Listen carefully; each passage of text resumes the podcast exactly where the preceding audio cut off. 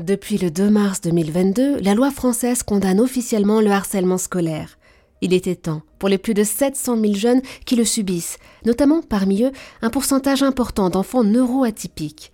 Pour en parler, pour nous conseiller face à cette situation, avec nous Myriam Bost, psychologue créative, co-autrice de 100 idées pour accompagner les jeunes neuroatypiques face au harcèlement, paru aux éditions Tom Pouce. Bonjour Myriam. Bonjour.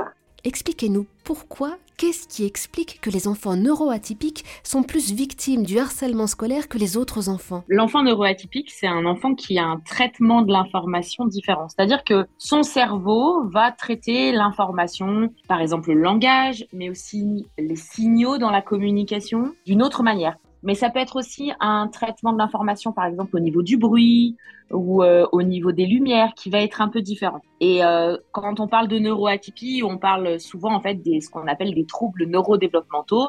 Et par exemple, il y a le trouble du spectre autistique, le TDAH, mais aussi tout ce qui va être trouble 10, par exemple. Et en fait, ces enfants sont plus à risque d'être victimes de harcèlement scolaire parce que ben des fois ils ne captent pas les bons signaux et donc, ils vont être à côté, ils vont avoir des interactions sociales un peu biaisées, ils ne vont pas forcément comprendre l'implicite, les intentions des autres. Donc, parfois, ils identifient même pas la moquerie. Hein.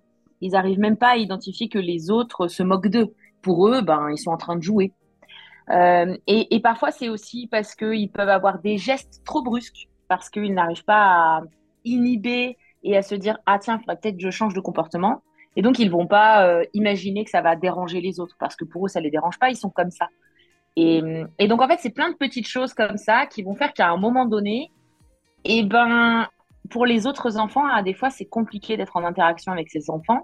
Et ben, quand on comprend pas et quand on connaît pas, quand c'est pas nommé, quand c'est pas expliqué, et ben, en fait, les enfants, ils rejettent. Alors imaginons, mon enfant est neuroatypique, il est dyslexique par exemple, ou alors il a des troubles de l'attention, et il est victime de harcèlement scolaire au CP. Comment puis-je l'aider Où chercher de l'aide? En fait, en tant que parent, très fréquemment quand on sent son enfant pas bien, on va se transformer en super-héros, on veut le protéger. et le problème, c'est que si on met notre cap, eh ben en fait, on va couper les ailes à notre enfant, sans le vouloir en fait. C'est-à-dire que en voulant le défendre, en fait, on le maintient dans sa posture de victime. Parce que le harcèlement, c'est pas une question, c'est pas un problème de personne.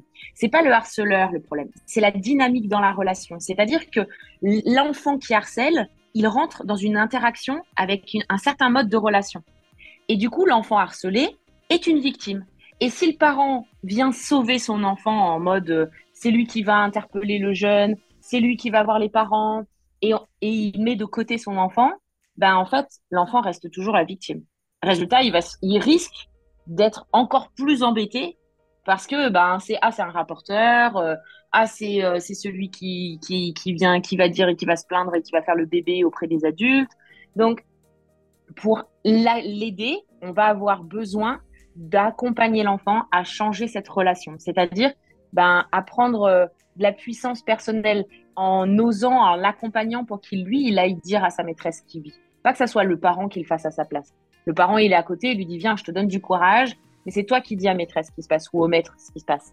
Et puis, on va aussi l'accompagner à ce qu'il prenne une posture euh, de super-héros pour le coup, parce que souvent les enfants qui sont victimes, ils regardent le sol, ils baissent les épaules. Ben, on va changer la posture. On va apprendre à regarder droit, à voir comme si on avait, euh, on bombe le torse, quoi. On fait, on fait le super-héros, vraiment. Et, et en même temps, l'enfant harcelé, il a aussi besoin d'être accompagné. Parce que pour vraiment que le harcèlement cesse, ça ne peut pas se faire que par la victime. Supposons que mon enfant est neuroatypique, qu'il est hautement sensible, par exemple. Quels sont les signaux qui peuvent indiquer qu'il est victime de harcèlement scolaire? C'est complexe parce que c'est pas un signal. Ça va être parfois une multitude de changements dans le comportement ou dans l'attitude de l'enfant qui peuvent faire penser que. Et du coup, l'idée, ça va être surtout en tant que parent d'enfant euh, atypique, même quand on soupçonne et que le diagnostic n'est pas encore posé, il va être important de d'accompagner les enfants pour qu'ils se sentent en confiance pour parler de ce qui se passe pour eux. Parce que parfois, ils n'oseront pas, ils ont peur des réactions de leurs parents, ils ont peur d'être punis, ils ne comprennent pas pourquoi ils se font rejeter. Et, et donc, pour être sûr qu'ils osent dire, ça va être important de créer un climat de confiance dans lequel ben, l'enfant peut se confier facilement. Et pour en revenir à votre question sur euh, exactement les signes, Ça peut être un refus d'aller à l'école, ça peut être des difficultés d'endormissement, ça peut être beaucoup d'opposition et beaucoup de tension, beaucoup de colère. Ça peut être un enfant qui se met à pleurer pour, d'après un adulte, pour rien. Mais pour l'enfant, c'est pas pour rien. Mais pour nous, ça nous donne cette impression-là. Les, les, enfants ont subi et ils le disent euh, tardivement quand c'est trop installé ou que vraiment ils en peuvent plus, quoi? Et comment puis-je, Myriam Bost, aider un enfant victime de harcèlement scolaire et qui, du fait de sa neuroatypie, n'a pas forcément conscience de subir du harcèlement? Lui, il pense simplement que ses, petits camarades de classe jouent avec lui. Ça va être intéressant de pouvoir se servir aussi bah, des, euh, de supports comme euh, les livres jeunesse, comme euh, des dessins animés, comme des films. Effectivement, eh ben, en fait, l'enfant, il voit des scènes comme ça. Dans, dans la littérature jeunesse ou dans les dessins animés, il y a des situations où il y a toujours un personnage qui est un peu méchant, qui est un peu moqueur. Eh ben, on peut déjà dire, mais t'as compris qu'est-ce qu'il a dit et, qu'est-ce qui se passe et, euh, pour effectivement euh, accompagner l'enfant à prendre conscience. Et ça va être aussi à les entraîner, à comprendre les blagues, à comprendre euh, ben, quand le parent effectivement fait de l'ironie, parce que ben, c'est par l'entraînement que l'enfant va pouvoir apprendre à décoder en fait. Et quand le harcèlement a pris de telles proportions que l'estime de soi de l'enfant est très très abîmée, n'y a-t-il pas un moment où il vaut mieux changer de lieu, d'établissement? Souvent, ça va être une des stratégies. C'est OK, on va changer d'école. Encore une fois, le harcèlement, c'est une question de relation. Oui, parfois, l'enfant harcelé, en changeant d'école, il n'est plus harcelé et ça ne se produit plus. Mais c'est aussi possible que lui-même devienne harceleur, parce que comme il a été victime, bah, pour se protéger, c'est lui qui devient embêtant avec les autres parce qu'il a plus envie de se faire embêter. Donc, euh, D'où l'importance quand même qu'il soit accompagné. Et des fois aussi, il reste victime, c'est-à-dire qu'il n'a pas travaillé sa posture, il n'a pas changé son mode de relation. Les autres élèves ne sont toujours pas accompagnés pour comprendre pourquoi cet enfant est différent, et donc on reproduit et le système recommence. En fait, vraiment, pour que le harcèlement cesse, il va être important que on explique à l'ensemble de la classe le fonctionnement de cet élève.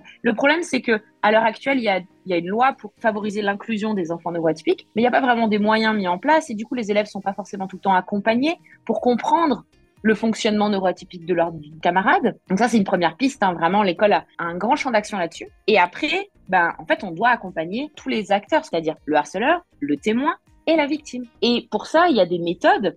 Par exemple, il y a la méthode de préoccupation partagée qui a montré son efficacité, qui est une approche qui est euh, utilisée dans, dans, dans, de nombreux pays, où justement, on va recevoir la parole de la victime et on va accompagner le harceleur et les témoins mais pas en étant dans une approche punitive en mode euh, vous dégagez de l'école et vous êtes viré. Non, on va les amener à changer leur regard sur la victime et on va les amener à développer de l'empathie pour que justement la relation change. Merci beaucoup Myriam Bost pour toutes ces informations.